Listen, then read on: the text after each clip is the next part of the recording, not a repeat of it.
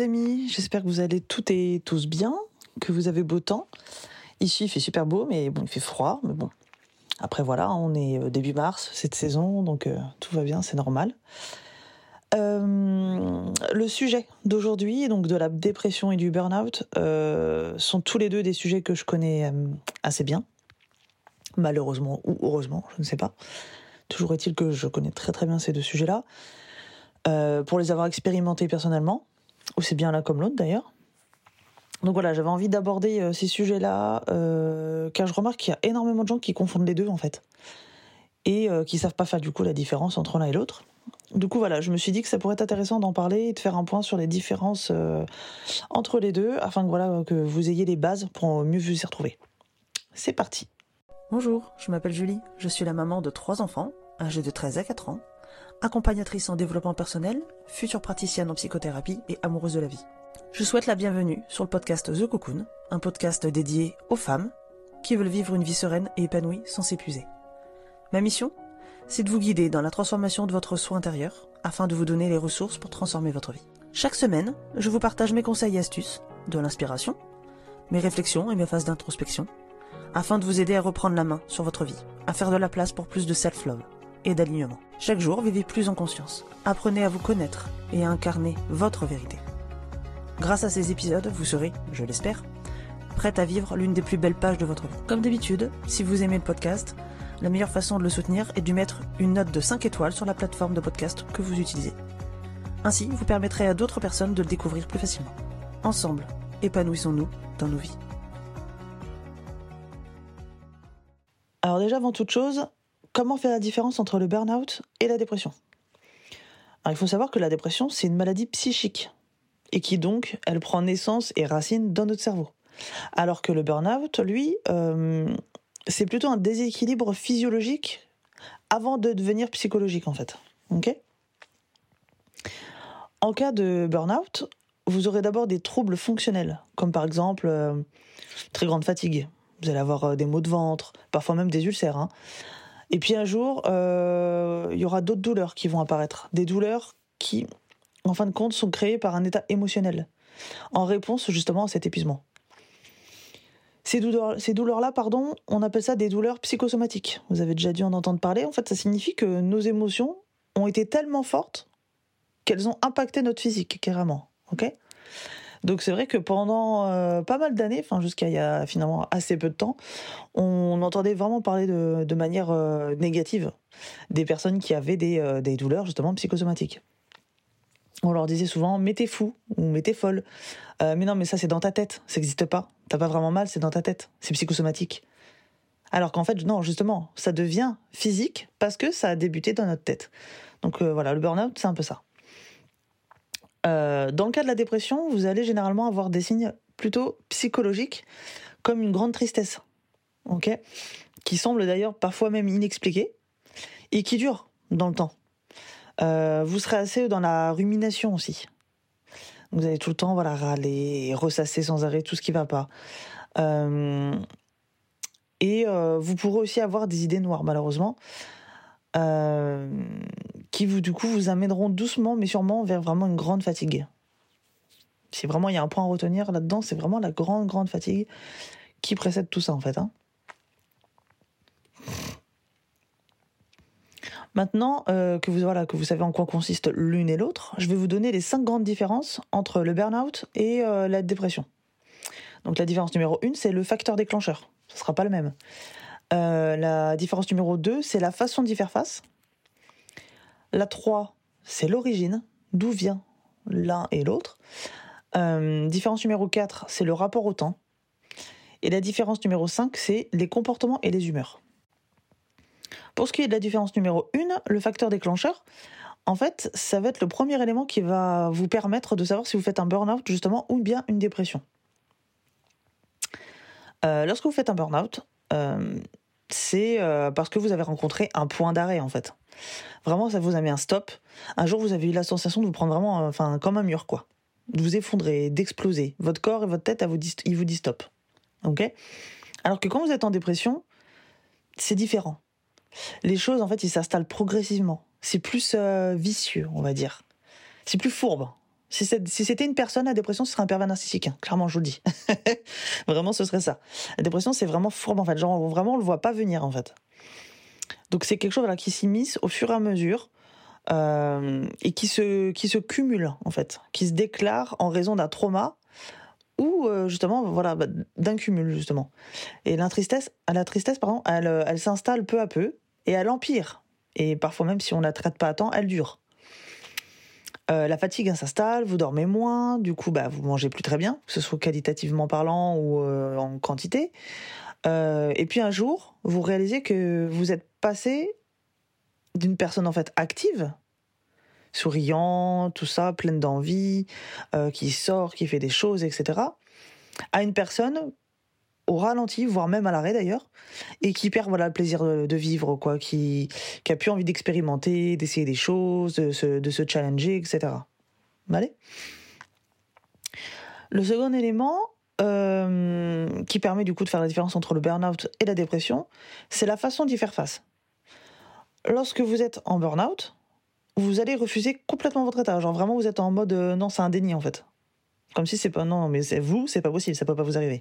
Vous voyez, c'est un peu ça. Vous allez continuer à vous activer, à, préserver en fait le peu d'énergie que vous avez, même si genre vraiment il vous reste vraiment peu de choses quoi. Donc voilà, vous tentez, vous tentez voilà de tout surmonter euh, cet état voilà par tous les moyens que vous avez. Vous êtes vraiment dans une lutte en fait contre vous-même.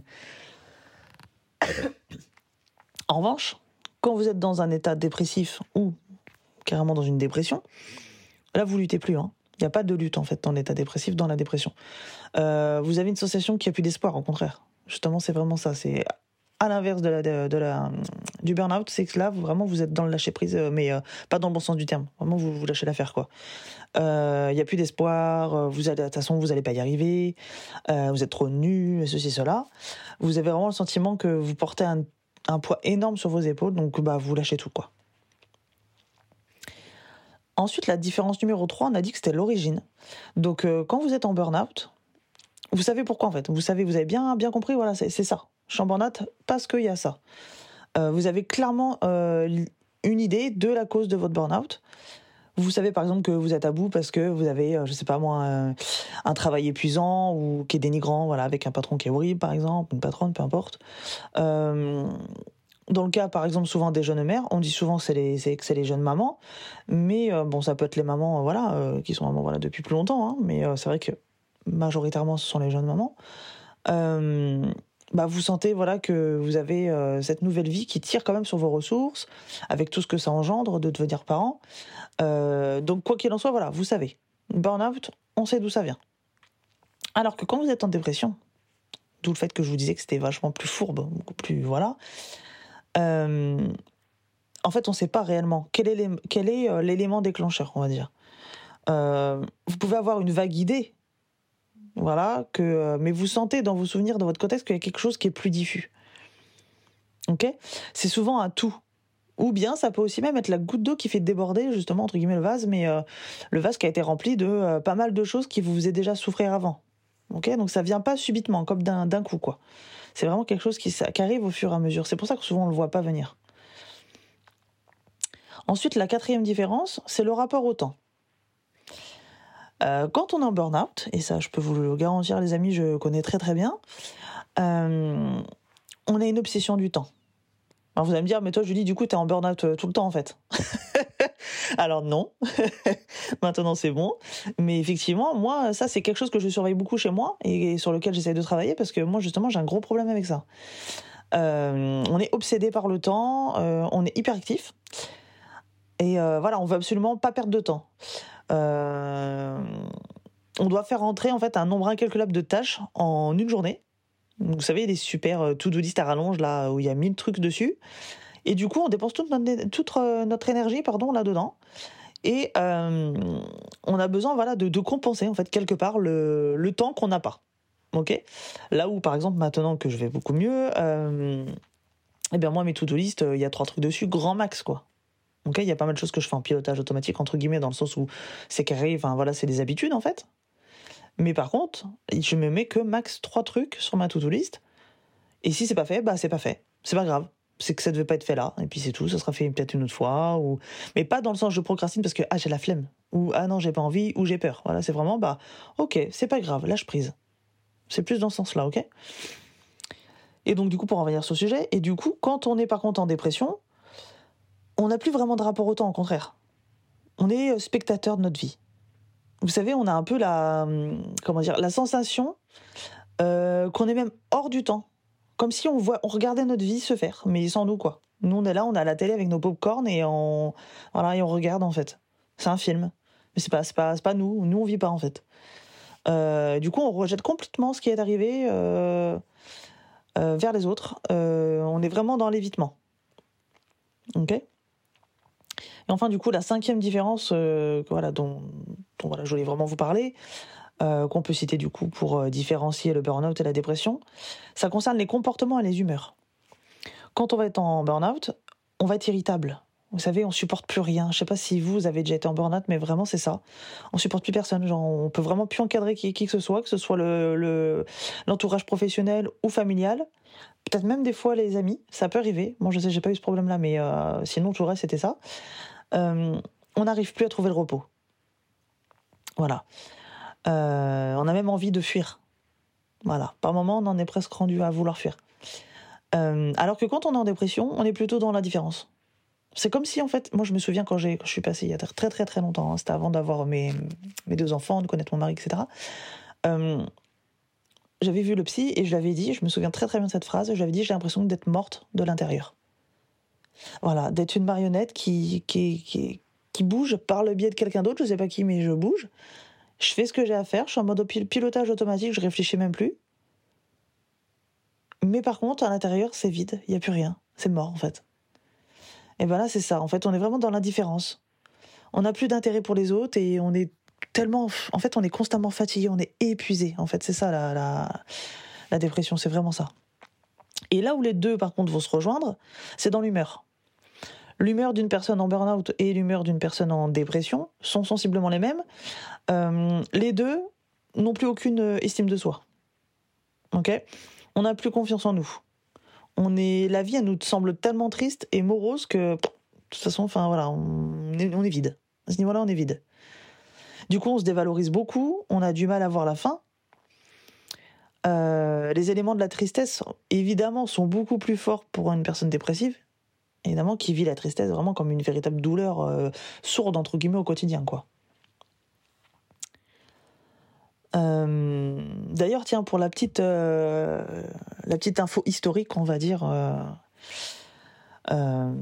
sur le sujet, c'est que dans les années 50, les psychiatres européens, en fait, ils ont décrit une forme particulière de dépression, ce qu'ils, eux, à l'époque, ils ont appelé la dépression d'épuisement qu'ils ont, eux, observé principalement euh, chez les personnes perfectionnistes, justement, qui sont soumises à des fortes responsabilités professionnelles. Et euh, le terme burn-out, il est apparu seulement dans les années 70, grâce à une psychologue américaine, Christina euh, Maslach. Et elle, elle a décrit ça comme un syndrome qui est composé de trois dimensions indépendantes, et ça c'est très intéressant. C'est l'épuisement émotionnel, donc, du burn-out, la dépersonnalisation, et le défaut d'accomplissement. Et ça, les gars, je vous jure, moi, c'était, exactement ça. J'étais émotionnellement, j'étais, mais j'étais KO, alors que physiquement, pas du tout. Hein. Enfin, j'aurais pu me faire un marathon, peut-être parce que je suis pas sportive, mais euh, bref, on imagine, on imagine. Euh, je suis une femme sportive, tout ça, j'aurais pu potentiellement. Mais non, mais en réalité, vraiment, enfin, je, je faisais ma vie comme si de rien n'était, mais à l'intérieur, j'étais vidée. J'étais vidée. Après, elle explique qu'il y a la dépersonnalisation, et c'est vraiment ça, c'est qu'en fait, on ne sait plus vraiment qui on est. C'est-à-dire que moi, en dehors, si on enlevait mon rôle d'épouse et de, mère, bah, je savais plus qui j'étais. Hein. J'ai oublié que j'étais genre euh, déjà de base une personne. Et qu'après, je suis devenue une mère, je suis devenue une épouse, etc. Mais de base, je suis déjà quelqu'un. Sauf que quand on est dans le burn-out, on oublie tout ça. Et du coup, ça va un peu ensemble, mais il y a le défaut d'accomplissement dont elle parle aussi, cette euh, psychologue-là. Euh, et moi, c'était exactement ça aussi, c'est que je me sentais pas accomplie, quoi. Je veux dire, si on m'enlevait effectivement ce rôle de mère, notamment, et accessoirement d'épouse aussi, mais surtout mon rôle de maman, si on m'enlevait ça, mais qu'est-ce qui me restait? Je me sentais pas accomplie dans tous les autres domaines de ma vie. Donc c'est vraiment ça. Et du coup, euh, elle a marqué que le burn-out, voilà, touche pas uniquement la sphère professionnelle, mais aussi ce qu'on appelle l'épuisement maternel, donc le burn-out maternel, qu'on appelle aussi l'épuisement parental. Parce qu'on sait bien qu'il y a aussi les papas qui sont touchés, mais c'est vrai que c'est majoritairement les femmes. Donc ensuite, euh, vous allez me dire, oui, mais qui est-ce qui est concerné par le burn-out ou la dépression? Est-ce qu'il y a un truc qui fait qu'on va plus euh, voilà, être touché que d'autres? Alors, en fonction de son mode de vie, je ne vais pas vous le cacher, euh, et sur une base héréditaire, il y a certaines personnes qui vont avoir un terrain, on va dire, plus propice à l'installation du burn-out ou d'une dépression. Bon, euh, c'est pas, faut pas être fataliste là-dessus. Hein, c'est pas, t'es comme si t'es comme ça, donc c'est sûr, obligé, tu vas l'avoir dans ta vie. Non, mais le terrain est plus favorable malheureusement. Donc c'est vrai que si vous avez un mode de vie où vous avez vous avez pas de temps pour vous, vous prenez jamais de temps pour vous, vous vivez que pour les autres, etc. Bon, il y a que votre boulot et euh, votre famille et que à côté de ça, pour vous-même toute seule, vous faites rien. Le terrain est déjà bien propice. Euh, si vous avez en plus de ça un boulot ultra prenant avec des responsabilités de fou, etc., le terrain est bien propice. Euh, et en plus, bien évidemment, il y a l'hérédité. donc par exemple, on a pu voir euh, apparaître le burn-out chez la femme beaucoup plus fréquemment que chez l'homme. Il y a quand même 42% des femmes qui déclarent avoir fait, voilà, plus souvent que les hommes, un burn-out. 42%, c'est quand même énorme sur la population mondiale. Quoi. Euh, ça peut s'expliquer effectivement par la charge mentale. Autant dans la vie personnelle euh, que liée à la maternité. Quand je dis personnelle, c'est l'intendance, etc. Hein. On va pas se cacher que euh, c'est quand même les femmes, même en 2023 encore, qui euh, font le ménage, font le repassage, font les courses, gèrent les papiers, etc., l'organisation de la vie de la famille, tout, tout, tout. Je sais pas comment c'est chez vous, dites-le moi en commentaire, ça m'intéresse. Mais euh, je sais qu'ici c'est ça. Voilà, et pourtant il a deux mains, deux pieds, un cerveau comme tout le monde, il sait utiliser ses mains, il n'y a pas de souci. Mais c'est comme ça. Chez nous, c'est ça aussi. Et voilà, et pourtant, Dieu sait qu'on est bien informé à la maison, mais bon, c'est un fait. Euh, les personnes concernées par le burn-out, donc avant de euh, vous expliquer quels sont euh, les facteurs qui, vous, qui pourraient, pourraient hein, vous prédisposer à la dépression ou au burn-out, je pense qu'il est essentiel que vous soyez d'abord rassuré et de savoir que faut, il faut pas être fataliste en fait. Même si vous êtes dépressif, vous avez, vous faites une dépression, vous faites un burn-out, c'est ok c'est pas c'est pas fichu pour fichu, ok? C'est possible de s'en sortir. Il y a plein de solutions aujourd'hui. Euh, il y a plein de gens comme moi qui sont là pour vous aider, etc. Euh, la seule chose, c'est qu'il faut accepter l'aide qui vous est proposée et que vous méritez d'avoir. Ok? Mais à partir de là, il n'y a aucun problème. Euh, on s'en sort toujours. Il n'y a pas de problème. Donc ensuite, pour ce qui est des principaux facteurs qui nous prédisposent au burn-out, moi je vais vous en donner trois. Ok, 3 pour le burn-out et 3 pour, le, pour la dépression, pardon. Je reçois des messages en même temps que je travaille, c'est merveilleux. C'est très pratique. Euh, donc pour le burn-out, euh, je dirais que le premier, ce serait un peu ce qu'on appelle le, enfin un peu beaucoup même d'ailleurs, euh, ce qu'on appelle le syndrome du sauveur, qui reviendrait un peu en, tête de liste. Je sais pas si vous voyez ce que je, ce que je veux vous dire, c'est, vous savez, euh, si vous êtes du genre à être celle ou celui euh, qui a besoin d'être indispensable aux autres, euh, à répondre à un appel d'offres en 48 heures, voyez, à trouver une idée dans des situations désespérées au boulot, à être partout en même temps pour aider un maximum de monde. bon, ça c'est un des premiers facteurs. Le deuxième, ce serait la capacité à prendre du recul.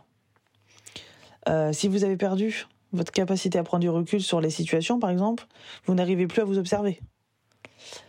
Et donc là, c'est un problème. C'est que du coup, vous avez plus le, visu sur ce que vous ressentez, euh, sur euh, les signaux que votre corps aussi vous envoie, etc. Euh, du coup, vous avancez à l'aveugle et au lieu d'écouter justement les signaux que votre corps vous envoie, les signaux d'épuisement, qui sont pourtant évidents, hein, comme la fatigue, les maux de tête, l'irritabilité, parfois même les ulcères, comme je disais, les difficultés d'endormissement, etc. Au final, votre vie professionnelle ou votre rôle de mère, hein, ou même un autre, si on va dire que c'est les deux principaux, euh, bah, ils ont pris le dessus.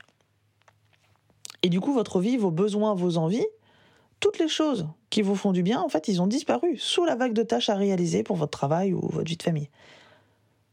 Et vous avez plus ce qu'on appelle, vous savez, le, fameux équilibre vie pro, vie perso. Et même si le travail et la maternité, votre, parentalité sont des sources d'épanouissement, euh, certes, pour certaines, attention, hein, c'est pas le cas pour tout le monde, hein, et c'est ok. Euh, ils doivent pas être les seuls moyens pour vous d'aller bien, ok? Il faut être capable de ne pas avoir besoin de qui que ce soit pour être bien. Ça, ça, ça pourrait être le, un autre sujet aussi, mais voilà. Juste entendez bien ça, c'est important de pas vous arrêter à ça, quoi. Et enfin, le troisième facteur dont je voulais vous parler, c'est le besoin de reconnaissance. Euh, votre travail est une source d'épanouissement, de motivation. Ok c'est aussi un moyen de se sentir euh, considéré, d'être respecté. idéalement, hein, bien sûr, hein, quand tout se passe bien au boulot, parce que malheureusement, c'est pas le cas dans toutes les boîtes. Euh, ou d'être reconnu voilà, pour vos compétences, vos qualités relationnelles, vos idées, etc. En revanche, lorsque ces besoins-là se transforment en addiction, eh ben, le problème, c'est que là, l'équilibre, il est rompu, quoi. Donc il ne faut pas confondre la reconnaissance liée à votre mission et la reconnaissance liée à la personne que vous êtes. Ok C'est deux choses différentes. Même si demain vous avez pu votre mission, votre travail, etc., ça ne fait pas de vous quelqu'un de moins bien. Ok Ça c'est important. Euh, maintenant pour ce qui est de la dépression, les trois principaux facteurs dont je voulais vous parler qui favorisent du coup grandement son émergence, il y a donc euh, les personnes malheureusement, qui ont une personnalité, ce qu'on appelle orientée problème. Donc, autrement dit, les pessimistes. Un exemple. Est-ce que vous faites partie de ceux qui analysent les situations euh, sous leur angle négatif, du style euh, il pleut? Ça, c'est un fait. Le fait, c'est il pleut.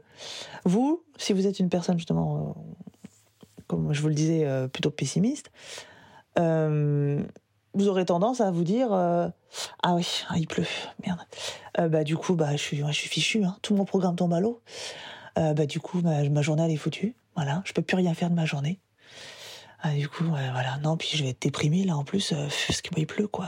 Du coup je pas être bien. Alors que si vous êtes une personne qui voit plutôt le verre à moitié plein plutôt que de le voir à moitié vide pourriez vous dire plutôt il pleut? Ah ouais effectivement mon programme tombe à l'eau.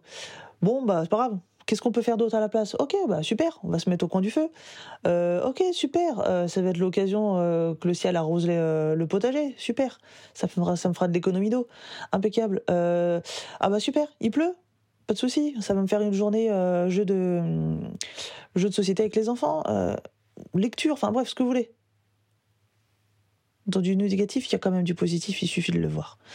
Sauf qu'effectivement, les personnes qui sont prédestinés à être orientés problème, donc les pessimistes, ont du mal. Est-ce que vous ressentez systématiquement de l'angoisse ou du pessimisme euh, à la vue d'une nouvelle épreuve? Ok? Là déjà, euh, voilà. Euh, ce comportement orienté problème, il est bien souvent le résultat d'un mécanisme inconscient qui s'est construit durant votre enfance. Ça peut être causé par des parents qui fonctionnaient comme ça, de la même façon, donc de manière pessimiste, négative, etc. Ou bien aussi en raison d'expériences douloureuses. Et le truc, c'est que du coup, à l'âge adulte, si ça n'a pas été réglé euh, pendant l'enfance, ce qui est malheureusement souvent le cas, euh, à l'âge adulte, vous allez continuer à cultiver en fait ce comportement pessimiste et ces pensées négatives, euh, sans même vous en apercevoir. Hein, ça va être vraiment dans votre dans votre inconscient. Hein. Du coup, voilà, si en plus, généralement, vous, ce, type de personnes-là, vous vivez avec des nombreuses croyances, euh, croyances limitantes qui vont favoriser du coup l'émergence d'une dépression ou ce qu'on appelle d'un état anxio-dépressif. Le deuxième facteur, c'est euh, la consommation anormale d'alcool. C'est un sujet qui est compliqué, qui est très important et malheureusement, euh, j'ai l'impression qu'on n'en fait pas encore assez à ce niveau-là, mais bon, euh, voilà, si vous en prenez, vous prenez votre verre euh, de manière euh, ritualisée, je dirais. C'est-à-dire que ça, c'est même pas une question de quantité. Enfin, il peut y avoir la quantité évidemment, mais si vous prenez, par exemple, vous prenez une caisse le vendredi soir, le 1er février, bon bah voilà, c'est une chose. Si après ça s'arrête là. Par contre, quand vous prenez une caisse tous les week-ends, je vous le dis les amis, c'est pas bon. Euh, si vous avez euh, évidemment un souci avec la quantité, ça c'est une chose, mais Là où ça devient plus fourbe, plus vicieux, c'est quand vous avez l'impression que vous buvez finalement pas grand-chose, parce que vous prenez juste un verre le vendredi soir avec les amis, avec les collègues, pour fêter la, fin de la semaine, pour décompresser, pour fêter le week-end.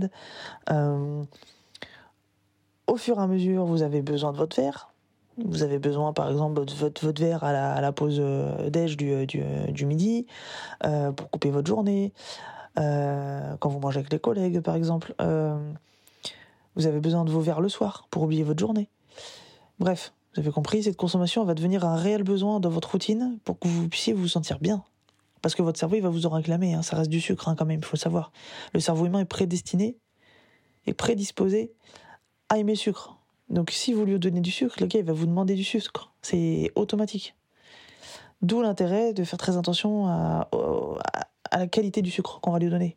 Ça veut dire qu'on évite de donner à notre cerveau, euh, donc à notre corps, du sucre euh, autre que euh, le sucre des fruits. Ok? Et quand je dis fruits, c'est fruits, les fruits frais. Hein. Pas ouais, mais j'ai bu du jus de pomme, ça compte? Non, ça compte pas, les gars. Ça, ça compte pas du tout. Parce qu'en fait, vous avez besoin des fibres. Parce que le sucre, quand il arrive dans votre, dans votre sang, s'il n'y a pas les fibres, il va passer tellement vite dans le sang que ça va pas de bon. Voilà.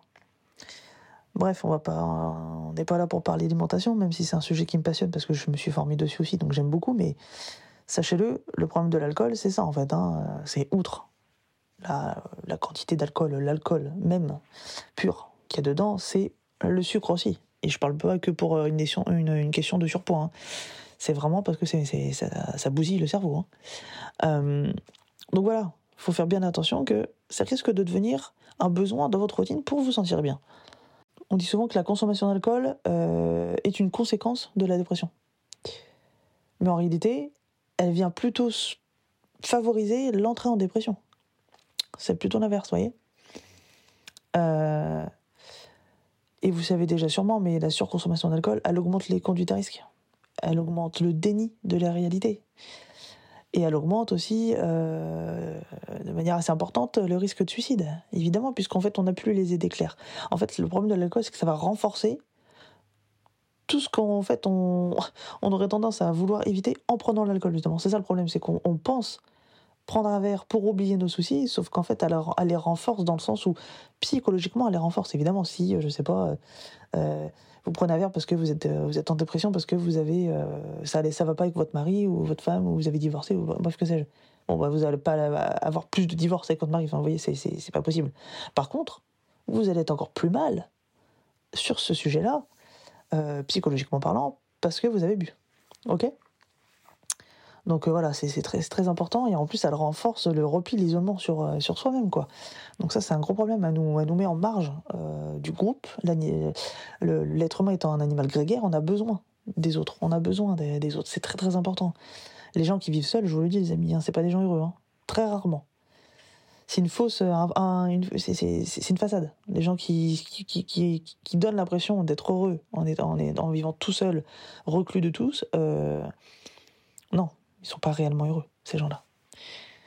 Euh, et donc voilà, il est vraiment important de, prendre ça au sérieux, cette, cette surconsommation d'alcool. D'autant plus que dans notre société, on a tendance à percevoir les gens euh, qui boivent pas comme des gens qui ne savent pas vraiment profiter de la vie, ou euh, qui savent pas s'amuser. Ça aussi, on l'entend souvent. Ou alors, je sais pas, ils sont forcément musulmans. Voilà. C'est les trois cases dans lesquelles on les met. Des, soit des musulmans, euh, parce que, bah oui, il y, a que qui boivent pas, ça va sans dire. Bah non, en fait, il y a aussi plein de gens qui boivent pas sans être euh, croyants ou, tout, ou quoi que ce soit. Donc, on les met soit dans la case musulman, soit dans la case, euh, bah, pas drôle, tu sais pas t'amuser, soit dans la case, euh, t'es pas, pas un bon vivant, quoi. Tu, profites, tu, tu, tu, ne sais pas profiter des plaisirs de la vie. Voilà. Or, on peut très bien être fun, on peut très bien euh, aimer la vie, euh, être épicurien, etc., sans être, euh, se prendre des caisses tout le week-end, quoi. Ok? Sans avoir besoin. Besoin. Ce, terme-là était très important quand on l'associe au mot alcool. On n'a pas besoin d'alcool pour pouvoir vivre, pour pouvoir être bien dans sa vie. Un verre à l'occasion, c'est ok.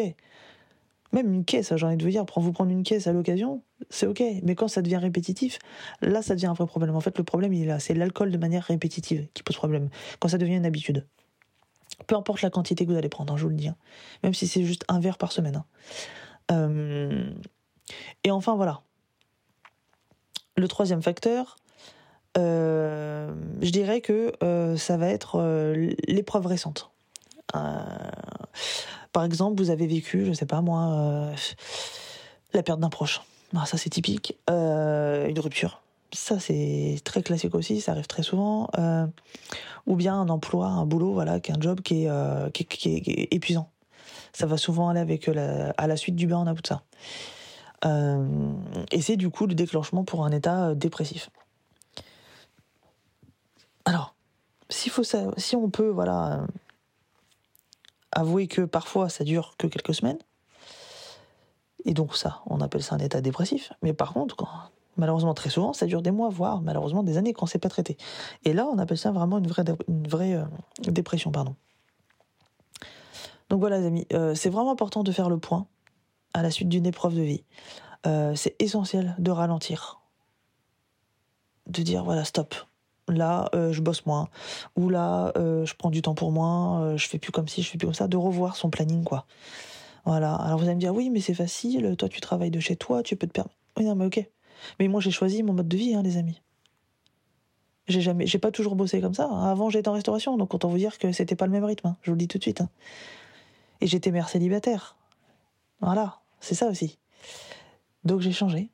J'ai décidé de dire voilà j'ai choisi j'ai fait un choix et euh, parfois ne pas choisir aussi c'est renoncer. Hein, ça, j'en ai parlé dans le, podcast précédent, mais euh, voilà, il faut choisir en fait ces batailles. Et euh, moi, j'avais pas envie de lutter contre une dépression, vous voyez, si vous voulez. J'avais pas envie de continuer à me battre là-dessus, donc j'ai réglé ces problèmes-là et j'ai dit ok, voilà, j'ai vécu tel tel tel truc, ça a été difficile pour moi, donc je règle ça tout de suite et voilà. Et après, on repart de plus belle.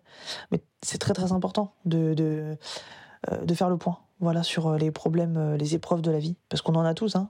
Il ne faut pas croire que c'est que vous ou que c'est que les autres. Si c'est pas vous maintenant, ce sera vous un autre jour. Hein, je vous le dis, mais c'est pas pour vous, pour vous, déprimer, c'est le cas de le dire, c'est le sujet, mais parce que c'est comme ça en fait. C'est pas grave, c'est ok. On va tous un jour insister à, à un décès de quelqu'un qui en tient. C'est, ah, ou alors c'est que vous avez personne de votre entourage, quoi. Et là, ça devient un autre problème, quoi, du coup. Mais on a tous, un jour ou l'autre, euh, perdu quelqu'un ou ça va arriver.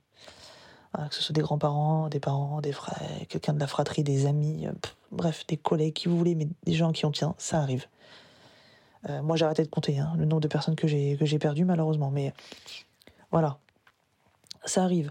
On va tous un jour ou l'autre connaître, je sais pas moi, une rupture, voilà, ou en pas mal de monde voilà rencontre un, euh, des difficultés au boulot voilà ou bref ou à la famille euh, enfin où vous voulez avec les amis ce que vous voulez. C'est normal ça fait partie de la vie. La vie c'est pareil une, petite ligne droite voilà sans bosse sans rien. Non ça monte ça descend. La vie c'est ça c'est les montagnes russes hein. Euh, et c'est ok. En fait c'est pas grave c'est pas grave. Par contre, si ça vous, ça vous touche, si ça vous touche trop au point de, euh, de vraiment voilà, euh, impacter votre santé mentale, là, il faut régler la chose et venir en parler et, et, euh, et surtout pas attendre parce qu'il y a trop trop de gens qui pensent que cette tristesse elle est passagère ou qui sont suffisamment forts pour surmonter ça tout seul. C'est pas le cas. Je vous le dis les amis, hein, c'est pas le cas. Jamais. Allez, au, meilleur des cas, euh, vous allez procrastiner en faisant ça. C'est-à-dire que vous allez mettre du caca par-dessus votre caca déjà, en fait. Non, on veut pas ça. On veut, nous, on veut nettoyer le caca, les amis. c'est, non, mais c'est ça. Hein. Euh, il y a personne qui aime vivre dans, son, dans, sa merde, hein. désolé de le dire, mais des fois, il faut, faut dire les choses clairement. En plus, aujourd'hui, on en parle de plus en plus. Ça, c'est quelque chose moi, qui, qui me fait plaisir, euh, qui me rassure aussi un peu quand même.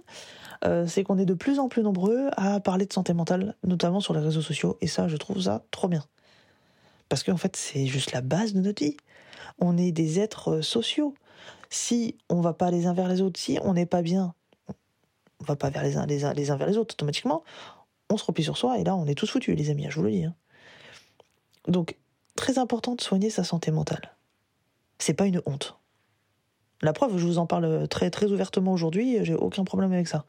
Alors, je rentre pas dans les, dans les détails de ma vie, bien sûr, parce que voilà, c'est intime, c'est personnel, mais j'ai aucun problème à dire que j'ai fait une dépression, j'ai fait un burn-out, peut-être j'en ferai d'autres dans ma vie, j'en sais rien, j'espère pas, parce que c'est pas grave, mais c'est une possibilité.